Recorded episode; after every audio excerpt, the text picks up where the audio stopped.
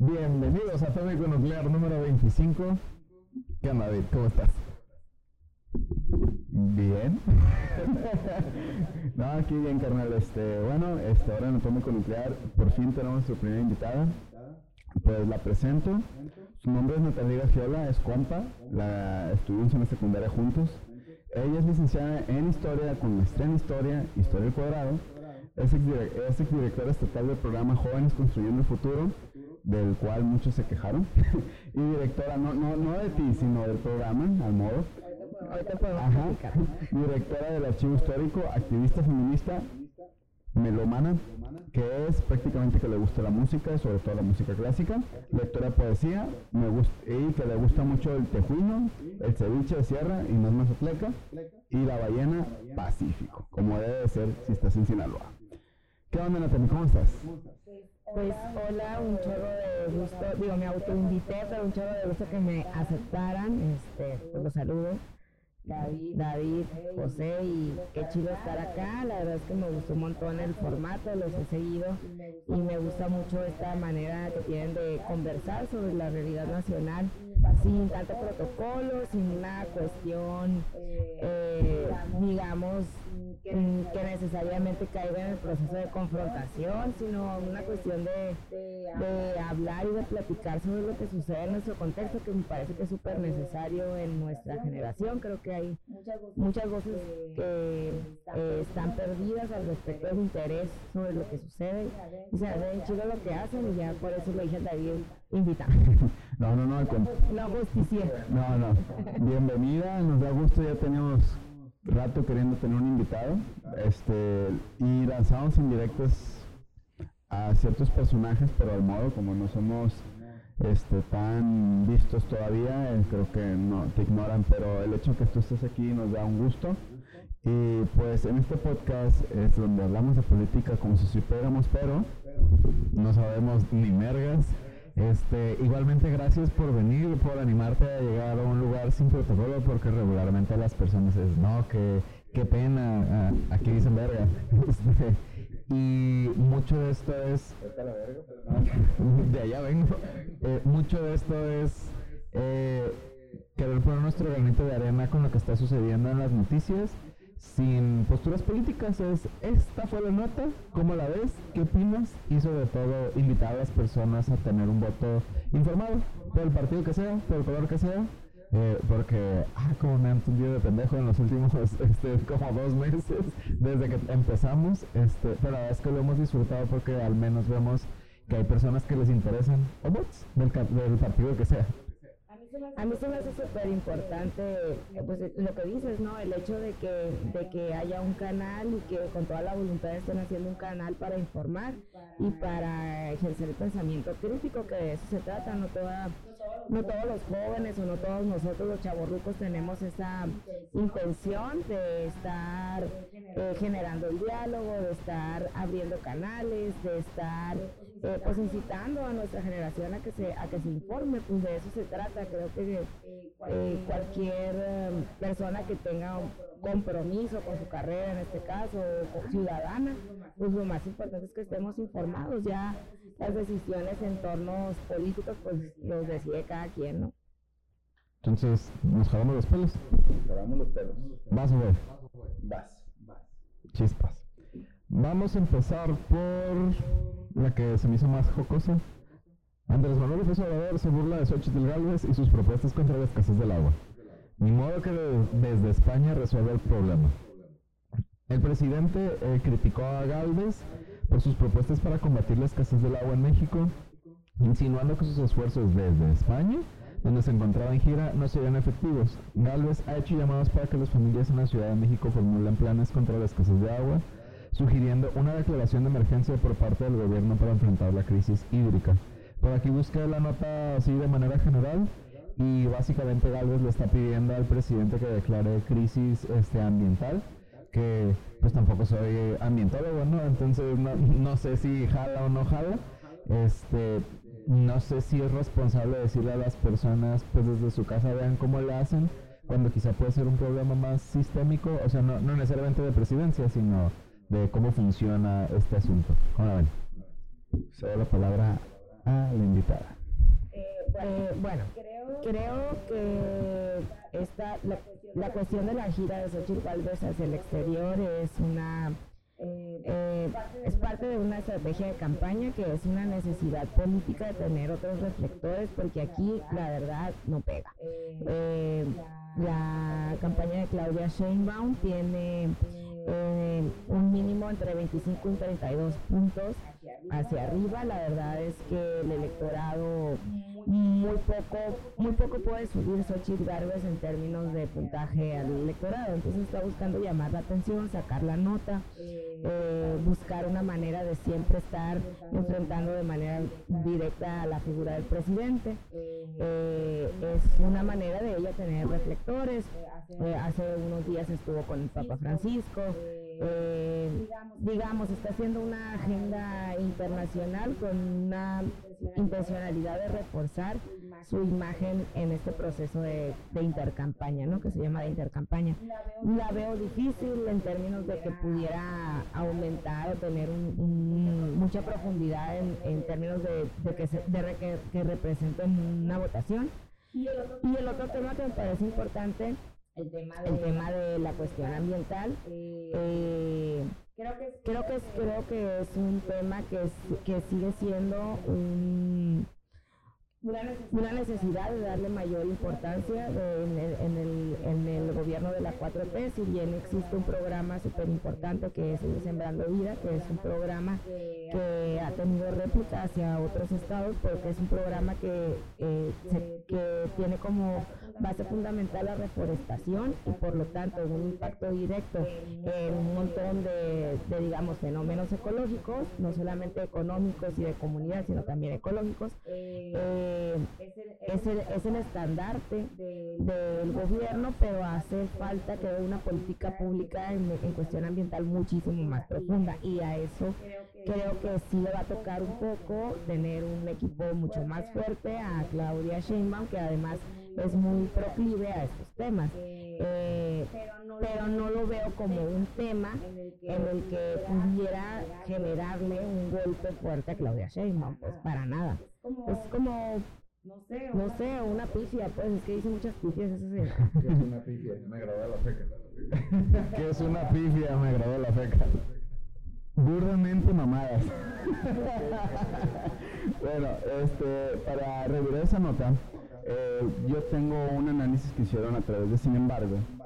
Eh, se hizo, yo traté de, ser más puntual, es un poquito larga la, la, columna esta, dice Claudia versus Xochitl. O, la, o como decimos en este Magno Podcast, la Xochitl Galvez.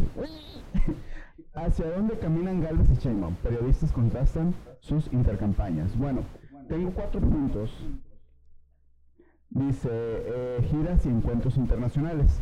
Xochitl Galvez realizó giras por Estados Unidos y España, donde se reunió con figuras controvertidas como John Negroponte y Luis Amal. Claudia Sheinbaum, en cambio, no realizó giras internacionales durante este periodo, manteniendo un enfoque más centrado en asuntos locales y nacionales, lo cual yo, siendo objetivos, ¿qué te importa? ¿Lo que piensan en el exterior o lo que está pasando adentro? Como te gusta. Este, reacciones ante críticas y polémicas. Bien baja eh, se enfrentó críticas por sus encuentros con personalidades polémicas y por su falta de definición en ciertos temas, lo que debilitó su posición. Que en su momento, en capítulos anteriores, lo que vimos es cómo decía, voy a, voy a apoyar el aborto, y a la mera hora dice, no, no apoyo nada porque el niño Jesús va a llorar. Entonces, la parte o, contraparte, Sheinbaum, a pesar de enfrentar la inclusión de candidaturas incómodas en su coalición, evitó responder directamente a los ataques y mantuvo una postura más discreta. ¿Qué es lo que hablamos a veces? Calladita, te ves más bonita, suena misógino, pero no lo decimos en ese sentido, sino de que ella no habló cuando no debía de hablar. Eh, necesidad de respuestas a ataques. Galvez se vio obligada a responder a las críticas y polémicas que surgieron durante su periodo de intercampañas, lo que generó una imagen de debilidad y falta de definición. En cambio, Sheinbaum con una ventaja significativa en las encuestas, lo cual lo hemos visto capítulo tras capítulo, eh, no sintió la necesidad de responder a los ataques y críticas, lo que le permitió mantener una postura más sólida, tal cual como dice el corrido a mis enemigos de El pollito de Feria, Valentín Elizalde, sigan ladrando los perros porque es señal de que voy avanzando. Enfoque en movimientos sociales y diversidad política, Galvez ha sido criticada por su falta de definición y por alinearse con sectores conservadores y de derecha durante su periodo de intercampañas. Sheinbaum ha enfrentado desafíos internos en su coalición, pero ha mantenido un enfoque en la diversidad política y en la construcción de nuevos proyectos políticos en México, centrado en movimientos sociales y la diversidad de opiniones. Eh, en ese sentido, diferentes enfoques de las relaciones internacionales, mientras que Sheinbaum, este, mientras que Gales, perdón, buscó establecer relaciones con figuras internacionales controvertidas, Sheinbaum mantuvo el enfoque local y nacional, evitando potenciales polémicas asociadas con contactos internacionales cuestionables. En gestión de críticas y polémicas, pues Galvez se vio obligado a responder críticas controversias, lo que pudo debilitar su imagen pública y generar dudas sobre su liderazgo. En contraste, Sheinbaum optó, que me perdí un poquito, por mantener una postura discreta y no responder discretamente a los ataques, lo que podría indicar una mayor seguridad en su posición. Necesidad de respuesta a ataques. La falta de necesidad de Claudia Sheinbaum por responder estos ataques, una posición más sólida en las encuestas, una menor vulnerabilidad política en comparación de Xochitl Gálvez, quien enfrentó críticas más directas y fue posicionada para defender su postura y acciones. Enfoque en diversidad política y movimientos sociales, mientras Sheinbaum ha mantenido un enfoque en la diversidad política en la construcción de un proyecto político incluyente, Gálvez ha sido criticado por a sectores conservadores de derecha, lo que podría afectar su apoyo entre ciertos sectores de la población. En pocas palabras, unos estos contrastes sugieren que Claudio Sheinbaum ha logrado mantener una posición más estable y segura durante el periodo de intercampañas, mientras que Xochitl Gálvez se ha enfrentado a mayores desafíos y críticas, lo que podría influir en el desarrollo de las elecciones y en la percepción pública de ambas candidatas. Y no por nada lo que acabas de comentar, Natalie, pues este, lo que si hoy votara la población, es, eh, pues ya 35 puntos arriba, sobre Gálvez. Entonces, creo que estas partes, y lo, lo, hemos señalado, no lo hacemos, ah, somos, el que tú estés en Morena y estés aquí es más por una amistad más que por un partido, porque tratamos de ser críticos, objetivos, cada quien, los dos tenemos posturas muy distintas, tanto el Yuriar como un servidor, pero vemos esto y decimos, o sea, este, empezó levantando mucho polvo esta candidata Galvez, pero así como levantó polvo, valió pito también. O sea, vemos cómo se fue como el avión de Jenny Rivera en picada. Se fue carrada de caballo. Así es. Y como le gusta llorar, parado, burro. Sí, la, la, verdad es que creo que en un momento esta actitud que tuvo eh, de enfrentar directamente al presidente, esta actitud de rebelde, esta actitud de ponerle demandas, eh, de actuar de una manera muy beligerante, se fue desinflando porque la verdad es que eh, la derecha carece de una consistencia social, ideológica y social, esa es la verdad. Eh, lo vimos, digo, y lo digo y lo, y lo, digo asumiéndome como militante de izquierda, quien hizo salir a la calle a los panistas fue el hecho de que este gobierno empezara a pisar callos y no, ni siquiera callos económicos, callos ideológicos, callos culturales. Les molesta, les, les molesta mucho no sentirse parte de la cultura política, no sentirse parte del ejercicio del poder, no sentirse parte del ejercicio del estatus.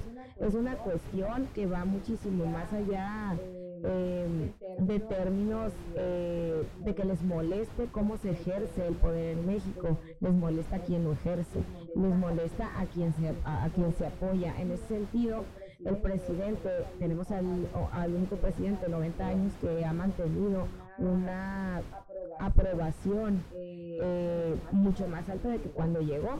Si hubo un momento en la pandemia donde el presidente bajó alrededor de 4 o 5 puntos de aprobación, actualmente tenemos un presidente con un 70% de aprobación en muchas de las, de las casas encuestadoras. La verdad es que en términos generales podemos hablar de que hay un, un eh, un apoyo al sistema de, del ejercicio público de Andrés Manuel López Obrador, cosa que impacta a quien va a ser su sucesora. Y eh, el desgaste político de la, de, la derecha y del PRI, bueno, del PAN y del PRI en estos casos que son uno mismo huevo, es muchísimo. O sea, tuvimos eh, gobiernos que realmente eh, digamos, están caracterizados por su relación interna y externa con el narcotráfico, por la profunda corrupción, por una cuestión de enriquecimiento ilícito extraordinario. cuando miraba la casa de Alito, por ejemplo, con un eh, aire acondicionado para el perro, decía que infamia, ¿no? Y de esas cosas podemos hablar de muchísimo. Entonces me refiero, me refiero a que estas, estas, eh, estas posturas que ejerce la izquierda, que ejerce la derecha, el haberse, haber recibido, por ejemplo, a los representantes de Vox que tienen, eh, una, que, están eh, que tienen una situación súper compleja en España, por ejemplo, la cuestión de la derecha conservadora. Eh, no les, abona. no les abona, cuando por fin se está atendiendo a, una gran cantidad de la población a través de los programas sociales y a través de muchos otros programas y a través, de un ejercicio que es más cercano y transparente. No digo, que sea extraordinario ni el único, es perfectible, pero que está siendo cercano a la gente cómo, cómo se te ocurre eh, estar, generando, una campaña desde fuera y no desde adentro. Porque saben que adentro no los pelan, porque saben que adentro no pelan, porque saben que la gente no los quiere. si ha habido, por ejemplo, hablando de que somos poco vistos aquí, si ha habido una línea marcada en donde no les gusta lo que está haciendo Galvez. O sea, por cada comentario en donde apoyan a Galvez, hay 10 apoyando al presidente. Y yo que, digamos, no me considero tan partidario de Morena, aprendes a respetar al hombre, aprendes a decir, pues el vato tiene huevos, o sea, no ha llegado ahí nada más porque sí ha hecho cosas bien que mal, han sabido manejar la situación de la precandidatura y candidatura de una manera, vamos a decir, más elegante y más selecta. Por ejemplo, ahorita que hablaban de, eh, de la crisis del agua y de los puestos que cada quien tiene este, ¿Te acuerdas que leímos la lista de, de, quién va a ser qué en las candidaturas de cada candidata? Y dije, no, pues sí, ni cómo, defender a Galvez. Este... Sí, sí, pues eh, prácticamente lo que hizo Galvez es crear un este equipo, pues se puede decir multifacético, porque está agarrando personas o personajes que son importantes en cada rubro y para pagar deuda. ¿no? pero además esa, lista representaba a una, digamos, más que una, una lista de contenido de profesionales, era una lista de contenido de grupos del poder, de representantes de los grupos del poder dentro de la, dentro de la derecha porque para mí, ellos son derecha, entonces no era una cuestión como en un momento, yo recuerdo cuando en un momento en la campaña del presidente se planteó toda el gabinete, que hizo su gabinete público muchísimo antes de que iniciara la campaña, eh, aún con sus asegúnes era muy importante que, por ejemplo, en la Secretaría de Trabajo estuviera mi ex jefa, que fue mi ex jefa Luis Alcalde, una mujer que estudió la política laboral en Harvard. Entonces era una, era una situación de que estuviera, por ejemplo, eh, Alejandra Frauster. Alejandra Frauster, que había sido directora de eh, del Sor Juana, uno de, los epicentros de la cultura en Ciudad de México. O sea, me, refiero que había un... Los personajes llevan marcado una intencionalidad ideológica, llevan marcado una profesionalización en términos de servicio público. Acá eran cuotas de poder, era revivir a lo más macuarro y a lo, más corrupto de todo ese chingado grupo, ¿no? Y dices tú, no manches, o sea, nada más por ver que, que este va a tener una secretaría, que miedo, va a terminar haciendo lo que hizo la Josefina Vázquez, ¿no? Robándose no sé cuántos millones de pesos. No, no, me enteré, pero pues investigamos. Por ejemplo, de, de, ese mismo ejercicio, de esa lectura, eh, me acuerdo que tuvimos alguien que, que, no, que te dije, ¿y este güey quién es?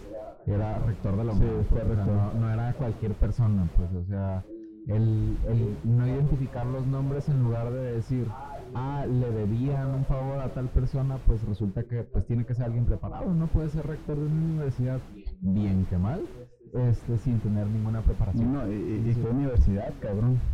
Así es, o sea, hasta, por ejemplo, yo que procuro ser como imparcial, hasta puedo decirte, en algunos temas te puedo decir sin justificación, de repente opino en contra, ves los datos, ves las notas, ven cómo, ves cómo están armando el equipo y ves cómo están abordando las cosas y desde una postura objetiva dices, pues que es mejor opción.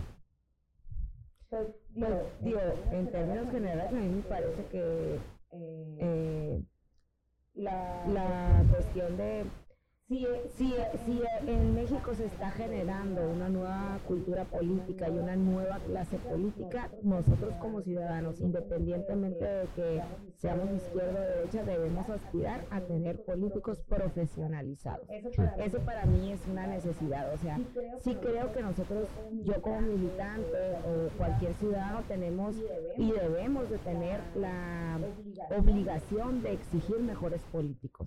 O sea, a mí, a mí me parece garrafal, que siga y que seguramente vamos a tardar tiempo en pulir, que siga eh, existiendo una cuestión de cuotas y que y de que llegue gente que no tiene que no sean perfiles completos, o sea que no nada más sea eh, el operador o el hijo de o la esposa de o la cuñada de, no, tenemos que aspirar a que haya políticos profesionalizados.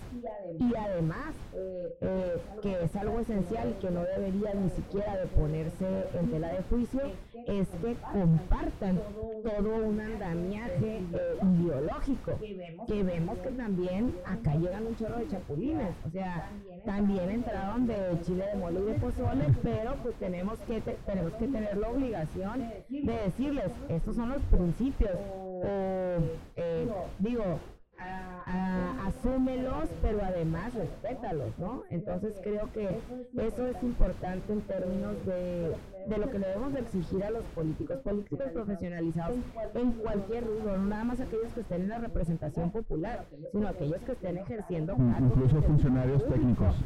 No, claro, claro, el servicio público es para eso, para que sirva, es, es un ejercicio de dar al pueblo, de, de ser funcional. Entonces no, no podemos seguir en este sistema donde esté abarrotado de burócratas que no funcionan. pues me, dio risa, en su momento tuvimos un secretario de salud que era administrador de empresa y un secretario de educación pública que era médico.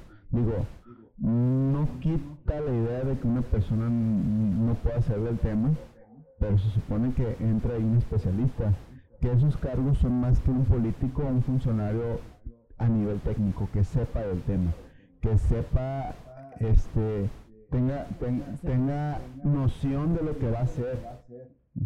Entonces, bueno, ¿qué te digo? A nivel Estado, pues tuvimos secretario de salud también que no, que, no era médico, o sea, aunque es una carrera fin, no puedes, no, es lo mismo un contador o un administrador de empresa, es totalmente distinto. Entonces, desde ahí estamos partiendo de la idea de, ¿por qué me metes? Una persona que no sabe del tema. Y más allá, pues nosotros pues ya vimos que el voto pesa. Y ya lo vimos a partir del 2018, donde mal que bien fue un voto de hartazgo y de, y de, y de y, pues de castigo. Ahora nos toca, ya vimos que esto, que el voto cuenta mucho, nos toca informarnos y ser sensatos a la pendencia. No nos importa por quién votes, pero que ese voto sea informado y ese voto sea para tu beneficio, lo que creas mejor para ti como persona. Claro, también viene el bien común, que es lo difícil eh, en estas situaciones, cómo hacerlo, porque veamos también cómo actúan. Este, entiendo ahora con el plan C que la única forma de, de lograr ciertas reformas que son viables para el país es que pues la persona o el partido que está en el poder tenga mayoría en el Congreso porque si no no sirven. Y vemos cómo se meten la pata en lugar de sabes que esta madre va por el bien de todos. Ah, pero pero vas a quedar bien y luego quedar como pendejo, entonces te voy a decir que no y no tienes mayoría. Te voy a, te voy a meter una, o sea, volvemos al balde de cangrejos y creo que es lo que no, más, criticamos de que cómo, cómo ocurren ese tipo de detalles De decir, güey, pues supone que tú ya ganaste unas elecciones, supone que me estás representando ahí arriba en mi curul. ¿Por qué vergas haces eso? O sea, si es algo que nos va a beneficiar a todos los mexicanos, ¿por qué no aprobarla? Es que va a quedar bien el que está ahorita en el mando, en, eh, pues con la envergadura de presidencia. O sea, sí prefiere- prefieren golpear la figura del presidente que hacerlo bien. Exactamente. Eh, y, y te digo, por ejemplo, hubiera, hubiera sido maravilloso que hubiéramos podido lograr la reforma eléctrica. No hablo de la, reforma electoral porque a lo mejor se puede prestar a unas cuestiones de, de no tener tanto balance político, pero la reforma eléctrica creo que hubiera tenido un buen impacto, hubiéramos tenido ya un gran avance en términos de, de inversión, en términos de todo lo que de todo lo que abarcaba la reforma eléctrica y no se quiso sacar nada más por un capricho, digamos, partidario. Eh, y eh, puede entenderse, ¿no? Porque al final de cuentas existe este juego de contrapesos de poder, pero se supone que son nuestros, nuestros representantes populares y tienen que ver por nosotros, no tienen que ver solamente por el, por el eje partidario. Y ahí es donde recae nuestra responsabilidad, a quién votamos. O sea, yo soy, como dice Tatiana, La tía Tatiana en este- Cloutier. en- en- mi, mi tía Tati, en este momento yo no estoy bajo la postura eh, del voto parejo. O sea, creo que debemos de informarnos y decidir a quién votamos y a quién no votamos. Diversidad. Bien, es súper importante, no, más bien el voto informado. Es súper importante que se logre el plan C. Para nosotros, claro que es súper importante porque el hecho de tener las tres cuartas partes de la Cámara que representan el voto ponderado, pues nos ayuda a sacar las reformas constitucionales porque son necesarias tener el 3% de la Cámara para poder sacarlas. Y son estas 20 reformas que propone el presidente, dentro de las que de las más importantes está la reforma a las pensiones, por ejemplo, que creo que sería un avance impresionante en términos de política laboral y de justicia social para los mexicanos. Pero es por eso, o sea, la, la, situación recae en nosotros, recae en a quién votamos y en estarnos vigilando. Nosotros debemos de, de, de convertirnos en ciudadanos que observan. O sea, es bien importante que no dejemos de darle seguimiento a nuestros representantes locales y federales. O sea, de repente es, solo los vemos cuando nos piden el voto, porque es muy común escuchar esa excusa. Oye, pero también yo qué estoy haciendo, cómo los estoy monitoreando. O sea, creo que, tenemos todo el derecho de exigirles a nuestros representantes, pero también tenemos una obligación de participar más activamente. Y le digo, por eso me llama mucho la atención que ustedes estén haciendo eso, pues abriendo un canal de comunicación con nuestra generación. Somos bien imprudentes. Sí, la neta. Este, parte, por ejemplo, de lo padre que vengas aquí que se me hace es, eh, independientemente de, de si el plan C o no el plan C, en tocar el tema de las reformas. O sea, si, no- si nosotros no investigamos activamente de qué demonios hablan y de qué tratan, no, no nos enteramos.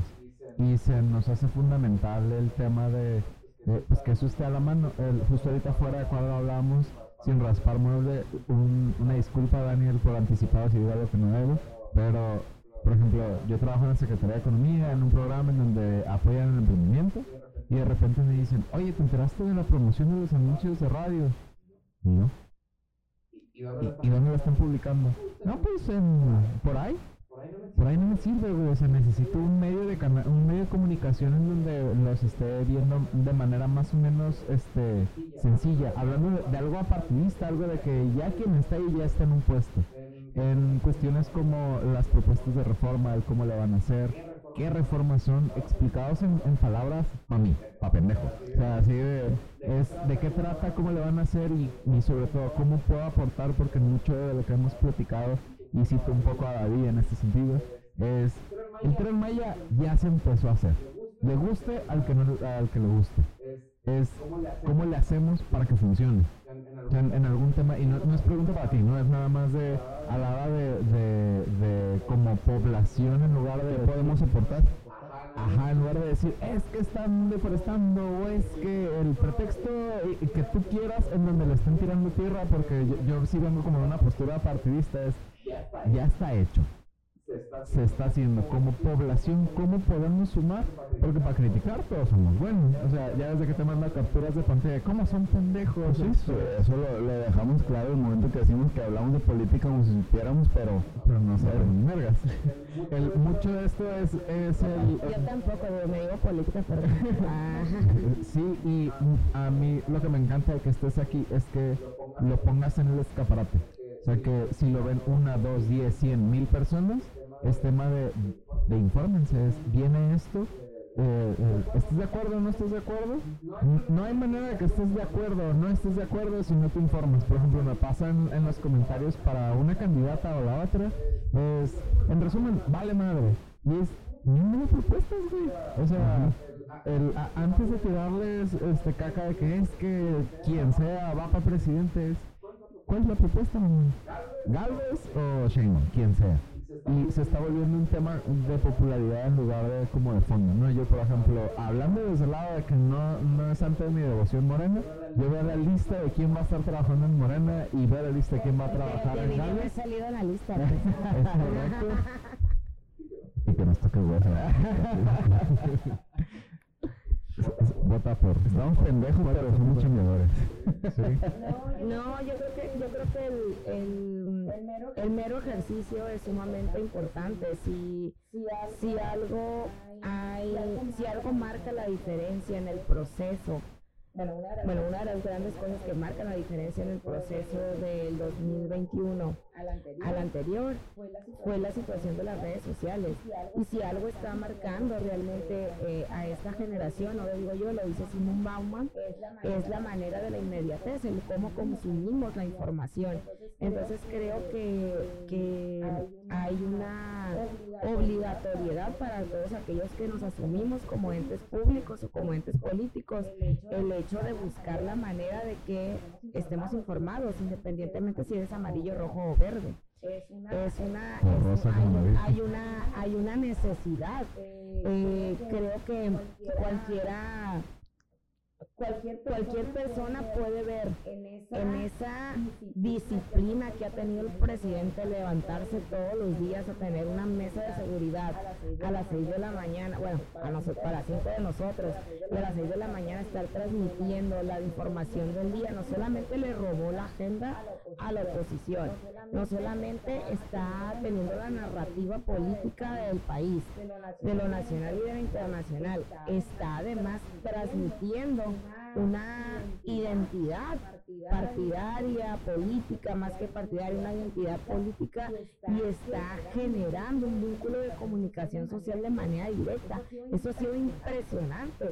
Si antes yo me acuerdo en aquella campaña de la de Andrés Manuel es un peligro para México y, y la escuchábamos hasta por la sopa y la pagaron por todos lados, ahora estos métodos alternativos de crear eh, conciencia crítica fueron muy importantes para que Andrés Manuel llegara y van a seguir siendo importantes porque independientemente de se llame Andrés Manuel, se llame Xochitl o se llame Claudia, para seguir construyendo el Estado democrático al que aspiramos, porque yo como independientemente de que sea obradorista o que sea una persona que se asume como una persona de izquierda, yo me considero antes que nada como una demócrata y yo quiero que exista un ejercicio, realmente un ejercicio parejo. Yo quiero que los mecanismos se eh, que los mecanismos de elección, por ejemplo, cada vez sean perfeccionados para que todos tengan espacio, que tengamos la capacidad y el derecho a disentir y en ese disentimiento no salir de pleito, sino perfeccionar nuestro nuestro ejercicio político, que lleguen políticos profesionalizados. O sea,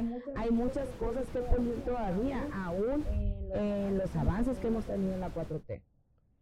Sí, bueno, eh, referente a ello, pues es una realidad. México ha sido un país que hasta el momento o hasta la fecha, algo que me dio gusto fue el ejercicio del 2018, ¿no? Donde nos enteramos que el voto valía la pena, ¿sí? Donde ya muchas personas, y hasta la fecha en, campañas locales, ¿qué es lo que han hecho? agarran, llega un político, te voy a dar esto, entendió que ese dinero ya es de ellos, o sea, el dinero viene de donde, del pueblo. Y, y yo te mandé, creo que a ti, Yuriar, un, una, un reel donde un mexicano que vive en Islandia, no, en Groenlandia, Eh, uno de los pinches países de ellos. Muy lejos, muy lejos y hace un chingo Ajá. de está lleno de Así es. No es aquí. No, no, no es aquí, totalmente de acuerdo. Y dicen, Porque morenistas sabemos en todo el mundo. pero dice, ¿cómo tomar decisiones como sociedad ante las malas, malos resultados de un gobierno? Dejaron de trabajar, entendieron de dónde sale, el- de dónde sale el sueldo de los, de los impuestos. Se dejó, si paramos de trabajar, no hay Al impuestos. revés, güey. ¿De dónde salen los impuestos? Ah, perdón, de ahí. No, sí, pero los sueldos de ellos, de, de, de- del erario. No, o sea, este, y, y en qué sentido dice, pues dejamos de trabajar, o sea, estamos en desacuerdo, ¿qué están logrando ellos? El pendejo fui yo, ya, ya lo razoné, sí, ya. Sí, ya. Una mala razón. Entonces, ¿qué nos pasa aquí como país? O sea, realmente generamos una clase social que se llama políticos, lamentablemente hablando, y creemos que ellos tienen toda la razón no es así. Nosotros tenemos el sartén por el mango. Y es lo que es, es lo que en una peda sale este podcast porque están diciendo, güey, estos cabrones piensan que son dioses, no son dioses, dependen mucho de nosotros como sociedad. Pero bueno, nosotros pues a veces ni sabemos quién es nuestro pinche diputado, quién- quiénes son nuestros regidores. Claro, eso es súper importante reflexionar, que, que se creía que la clase política era parte omnipotente, o sea, que, que tenías que llegar, o sea, que la clase política era, eh, eh, tenía que, que revestir, de que tenías que hacerle casi reverencias monárquicas, o sea, esto es- eso, es, eso es muy bueno, es un logro realmente de la 4T porque si hay una, digamos, ciudadana- ciudadanización, un poco más de humanización de la clase política. No quiere decir que no existan malos elementos, no quiere decir que no haya personas que, que hacen las cosas mal o que puedan ser corrompibles, no quiere decir que eh, no existan también ejercicios que, que digamos o mecanismos eh, pragmáticos, pero sí existe una nueva visión de lo que es el político y nosotros tenemos también la obligación de exigirles a eso. Y, eso sí logró la 4T. Antes nadie hablaba de política, les daba mucha hueva. O, bueno, no puedo decir nadie, ¿no? Pero les cuento les daba un chorro de hueva. Ahora de repente yo veo que hay un chorro de jóvenes informados de lo que de lo que hace la Xochitl, de, de la agenda pública. Eso es un logro, sea para bien o para mal, es un logro. O sea, sí, nada más, o sea, no sé si es de la 4T el que las personas se informen, porque ahí no todos están, o sea, no, no todos son militantes de algún partido, ¿no?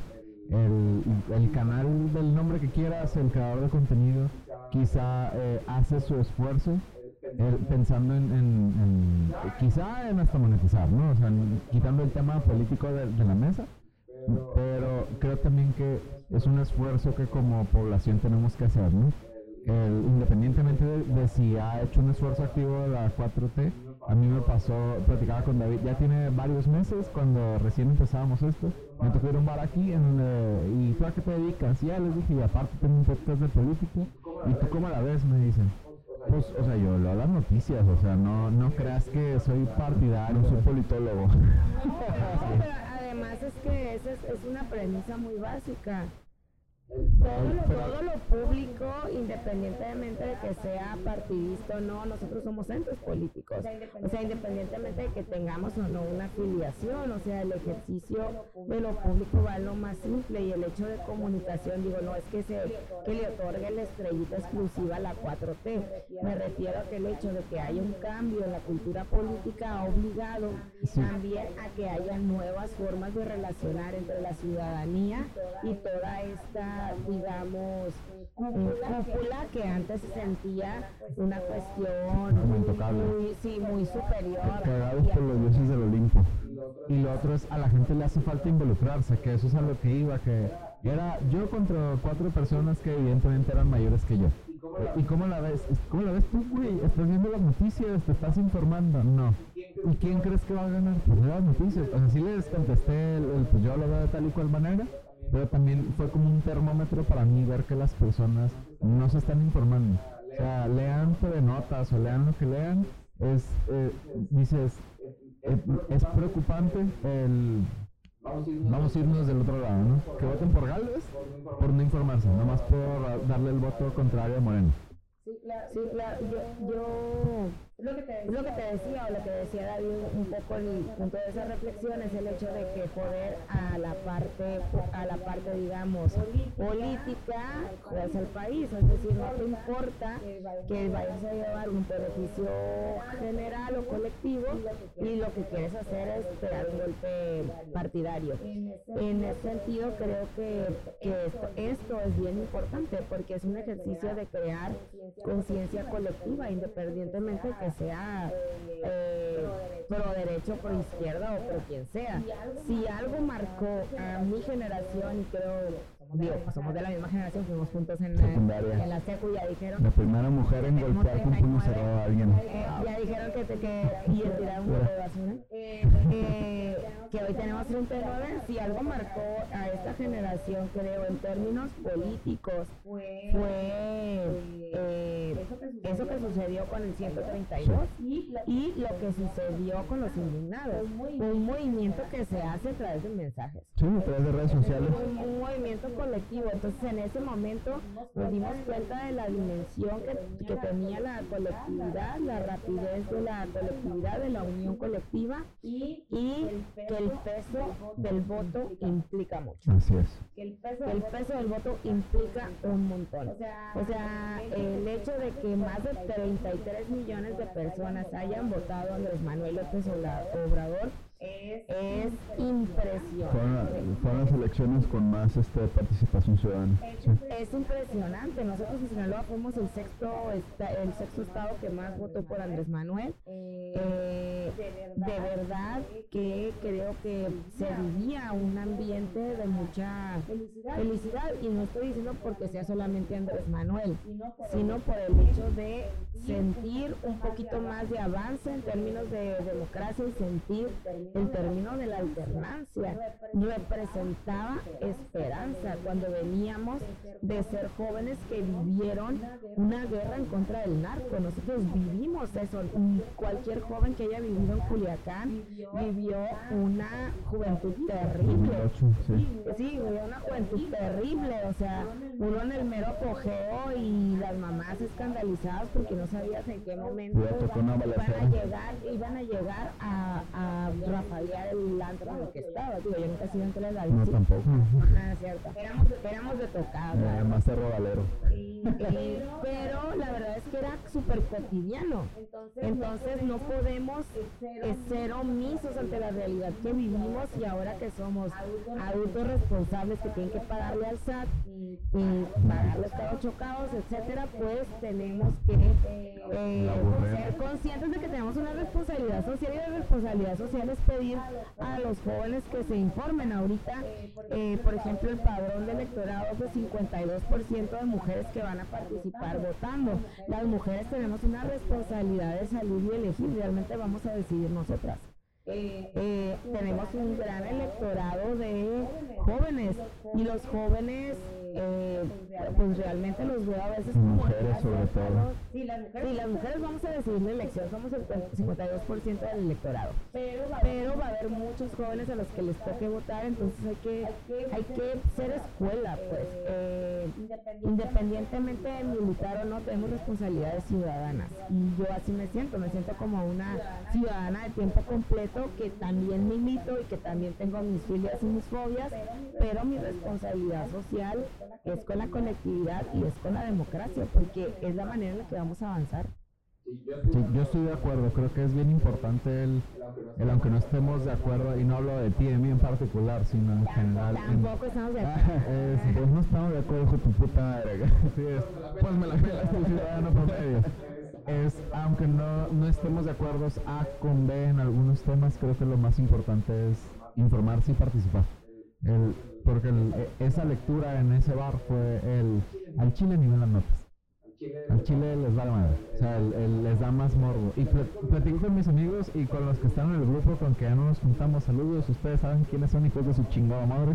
Y es que, que han visto del tema, nos involucra. O sea, eh, vivimos mucho al día con lo que nos está sucediendo al día en nuestro entorno inmediato y está bien, pero creo que también nos hace falta involucrarnos como sociedad, como bien comentas. Es milites o no milites en un partido, es infórmate, verga. Porque ya tenemos mucho sin decir verga en este capítulo. Alguien tenía A que la verga. tomar esa eh, A ver, sí, sí, sí, claro. Este, Yo no puedo decir porque es muy misógino para mí, voy a decir los ovarios. También, sa- sa- sa- sabes, sabes que una vez hice un comentario así, o vulva, te fue muy no gusto. No, es que no, no- uno no da gusto, no, eres, que no eres feminista, ahora tienes que declararte como ella. Sí, verga, fíjate los pelos. Vergo varios, así. O clítoris. Y te vienes con vestido. O cléteres. Ah. Ah, mm, bueno, me puedo venir sin vestido también, pero No sin calzones. No, Más que no. creamos. No destruyan mi imagen de la infancia. No, no, no, seríamos, este, como se dice, incapaz. El chile, todas las notas que traía, ya las leíste en la primera vuelta. Después para acá, para allá y para allá, entonces... yo ya terminé en cuanto a notas porque tú tocaste una muy importante, cómo se burla AMLO de, de, de Gales, porque estás en, estás en España valiendo tres hectáreas de verga. En el sentido de que, güey, allá no es tu campaña. Sé, sé que vemos muchos mexicanos a nivel mundial, pero creo que no, no es un gran porcentaje como para darle... Es bici del país, México está bien grande. Sí, güey, o sea, Me- México es prácticamente Europa, cabrón, o sea, qué chingados para allá. Además, te gusta andar en bici, Ajá. o sea... No, y es, es una cuestión, por ejemplo, la estrategia, si hay una, digo, yo, digo, yo, yo como militante fundadora del partido, nos tocó esta parte de que nuestro trabajo era el casa por casa. Así nos enseñó el presidente y no es, no es una cuestión de cliché, es, ese es nuestro método, ese fue nuestro método. O sea, a mí me tocó participar cuando Morena había tres gentes. Entonces, es un presidente que se dedicó, digo, que tiene 30 años de carrera política, a, a visitar los espacios y conocer las comunidades y que eh, Claudia ha seguido, digamos, el, el método Morena, digamos, por así decirlo, la ruta del camino Morena. eh, y que eh, pues Xochitl haya tenido una cuestión de eh, querer generar una agenda hacia afuera, pues es porque aquí nadie la pela. Esa es la verdad. O sea, la verdad es que el sector popular no tiene empatía con las ideas de Xochitl Gálvez. Hemos platicado mucho eh, de eso, perdón que te interrumpa, que... No, no, perdones a la verga. Abre la boca. Ya había terminado. Sí, y puedes chingar a tu madre por si acaso. El eh, que abre la boca y se equivoca. O sea, que de repente dice idea A y es, no, güey. O sea, quien sea que te esté asesorando la está cagando. La verdad, fíjate, imagínate la crisis de partidos que hay, que el PRI duró 90 años gobernando y siempre había impuesto a un candidato y el 95% de ellos fueron presidentes. Y que ahora, este, llegue, bueno, qué bueno que sea una mujer, me parece también que es un avance en términos democráticos el hecho que tengamos dos candidatas mujeres, porque así es de avalarse Sí. Pero este, no elige su candidato y además tiene que avalar a una señora que tiene profundos problemas en términos de comunicación política. No estoy diciendo en otros términos de comun- es muy mala políticamente. O sea, Claudia, por ejemplo, es una es muy sobria. Eh, últimamente ha tenido un avance muy importante en sus redes sociales, mostrándose un poco con más de contacto personal. Hizo ayer antier un podcast, un, videito de, de con su esposo, hablando en términos personales, cosas que le gustan a la gente y que atraen pues. Pero la verdad es que la Xochitl a una es malísima, es malísima. ¿Cómo no habla como francesa? Es malísima hasta para venderse. O sea, están teniendo una candidata terrible. Yo no creo que no haya habido una sola candidata que tenga mayor garbo. De verdad, hasta Beatriz Pero es, de, hecho, para mí hubiera hecho mejor papel Beatriz Paredes que Xochitl Gálvez. ¿En qué sentido? Bueno, entiendo que subieron al tren del mame porque actualmente el 51% de la población mexicana es mujer y como dicen, ah, pues ahorita los votos fuertes son las mujeres, pues vamos metiendo una candidata, pero creo que les falló la fórmula. No, ¿por qué no te quieren las feministas? No, No, no, no. pero no, sola, no solamente eso, porque además ya había un proceso, digo, digamos, la izquierda ha venido teniendo procesos importantes en Chile, en Argentina. O sea, la parte de la parte de Brasil con Dilma, después el kirchnerismo, la cuestión acá eh, eh, en Chile con Michelle Bachelet, es decir, la parte también de que eh, Francia y Petro se hayan unido, o sea, ya venía esta fórmula de que después de que la, la izquierda prendía, el relevo, era mujer. Entonces yo siempre dije, va, tiene que ser mujer después de Andrés Manuel porque es como, como, la, como la ruta de lo que de lo que sigue, la agenda más importante en términos de, de desigualdad de derechos humanos, o que han sido los derechos de las mujeres. y derechos humanos. Ese tipo de mujer, dices, sí, "Güey, de, hecho, eso es lo que iba, pues, o sea. Sí, les prendió en un momento y después se les Sí, sí, sí, o sea, fue una llamarada de petate, decía mi abuela, ¿no? O sea, fue algo que rápido, fugaz, y ahí quedó, pues, como un pedo en la mano. Sí, Y puede tener que ver con que son, tú lo comentaste alguna vez, David, que el PRI, el PAN y el PRD, a su manera, cada uno son como la abuela, Sí, sí. totalmente de acuerdo.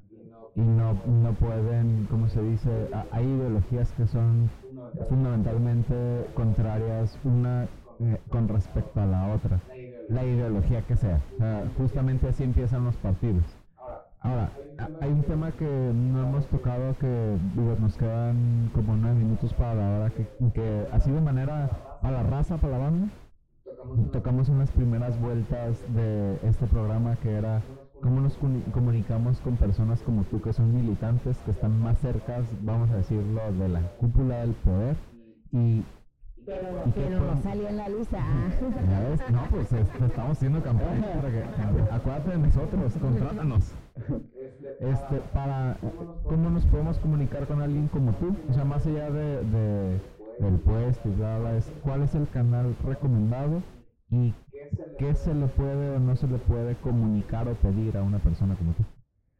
Yo creo que, yo creo que digo, ojalá, ojalá tuviera un puesto de representación popular, ¿no? Pero en este momento me toca ser funcionaria y, y soy conseguimos. abiertamente militante. Creo que eh, en términos de funcionario, tú como funcionario debes de pedir todo lo que esté en la, ejecución de su, de su cargo. O sea, no, tenemos, no tenemos que tener empacho por pedir que un, que un funcionario nos resuelva. Para eso estamos. Eh, creo que tenemos una obligación profunda de servir en, en términos de militante.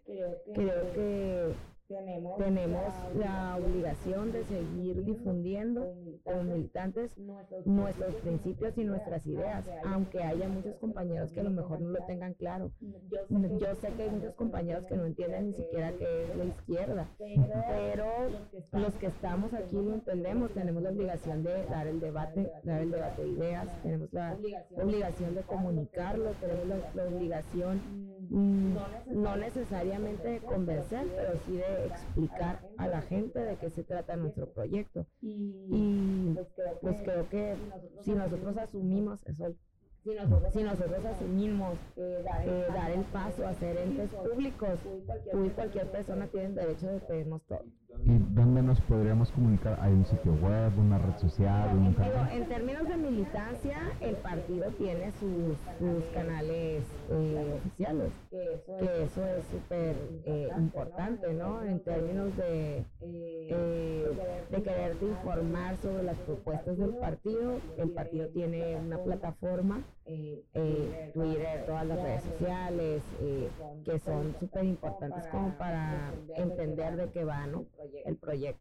Y, eh, digo, si quieren, digo, si quieren escucharme a mí, en términos particulares, Claro, es la primera eh, sí, estoy en mis redes sociales Natalia Giola, así con mi nombre, tiene, tiene certificación, o sea, bien desverijada, ni al caso que tenga certificación.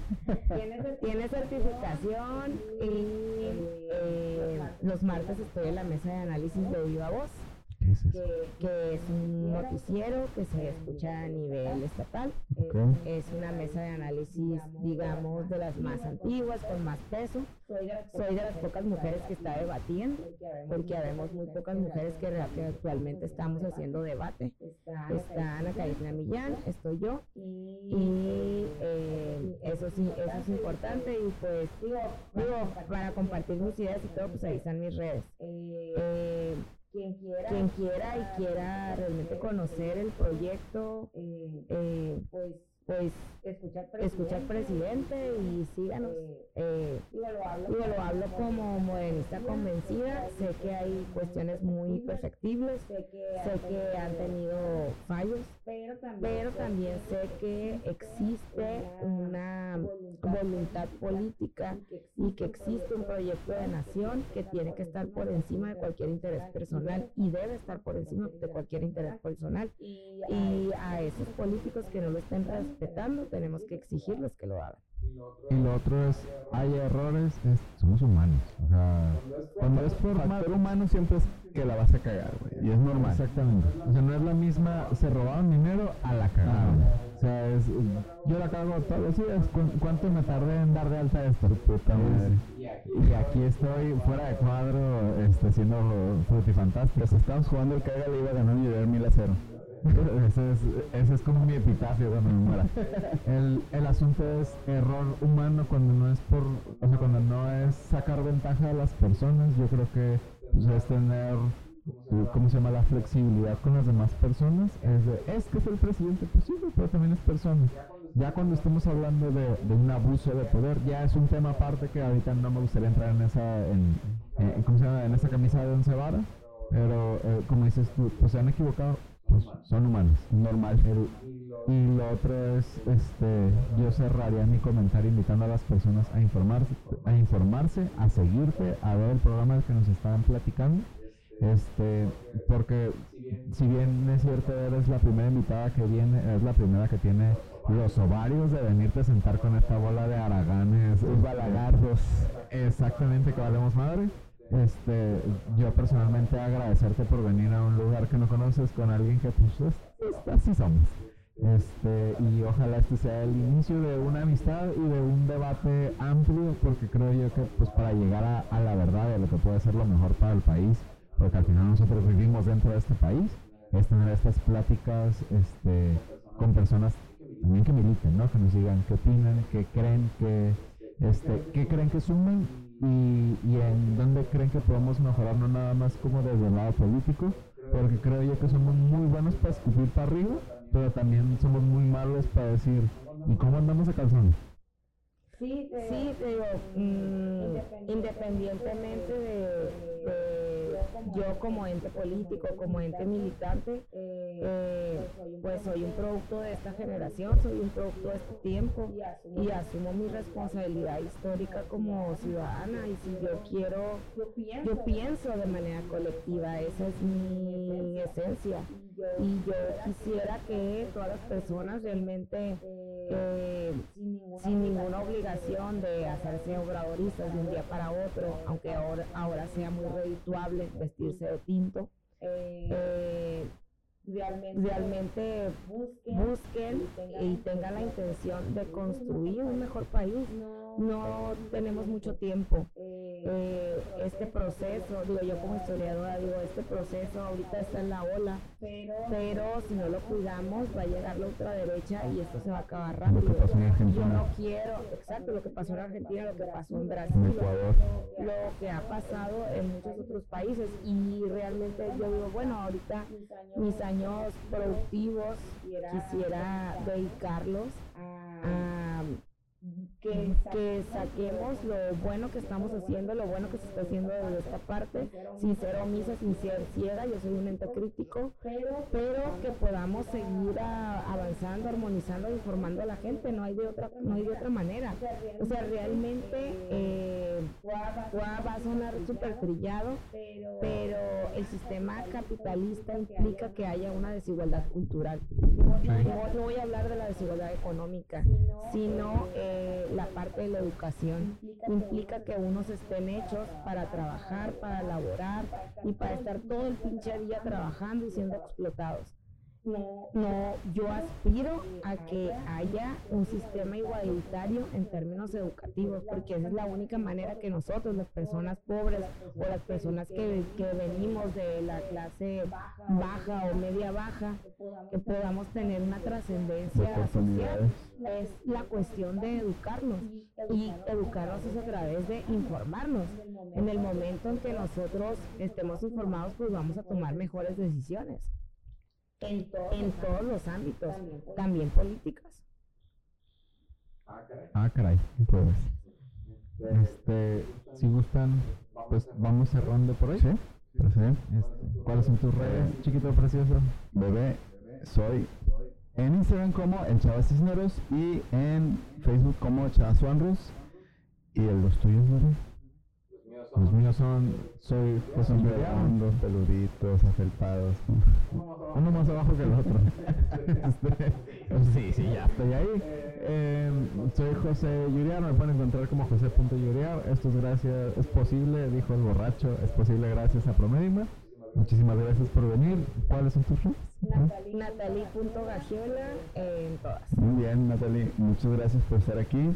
Espero te haya gustado. Fue más improvisado todo. Este, en realidad fue una charla enriquecedora.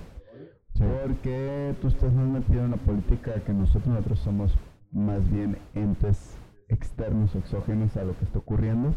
E ignorantes. E ignorantes también, pendejos. Eh, pero tenemos una buena intención con esto, que es informar y tal vez bajar la información a nuestra concepción. Y monetizar. También, pues, digo, vivimos aquí. claro. Igual hay algo que te podamos apoyar. Con gusto. No, este, pues súper agradecida, la neta, pues eso es lo importante, lo importante es que exista este diálogo. Eh, y, les digo, para mí es importante que nuestra generación no pase desapercibida. Creo que, que, tenemos eh, pues esta responsabilidad mínimamente de incidir en generar canales. Sí. Pues, como dijo, nuestro santo patrón a Culiacán, ahí nomás. Ahí nomás quedó. Y se murió. Chao.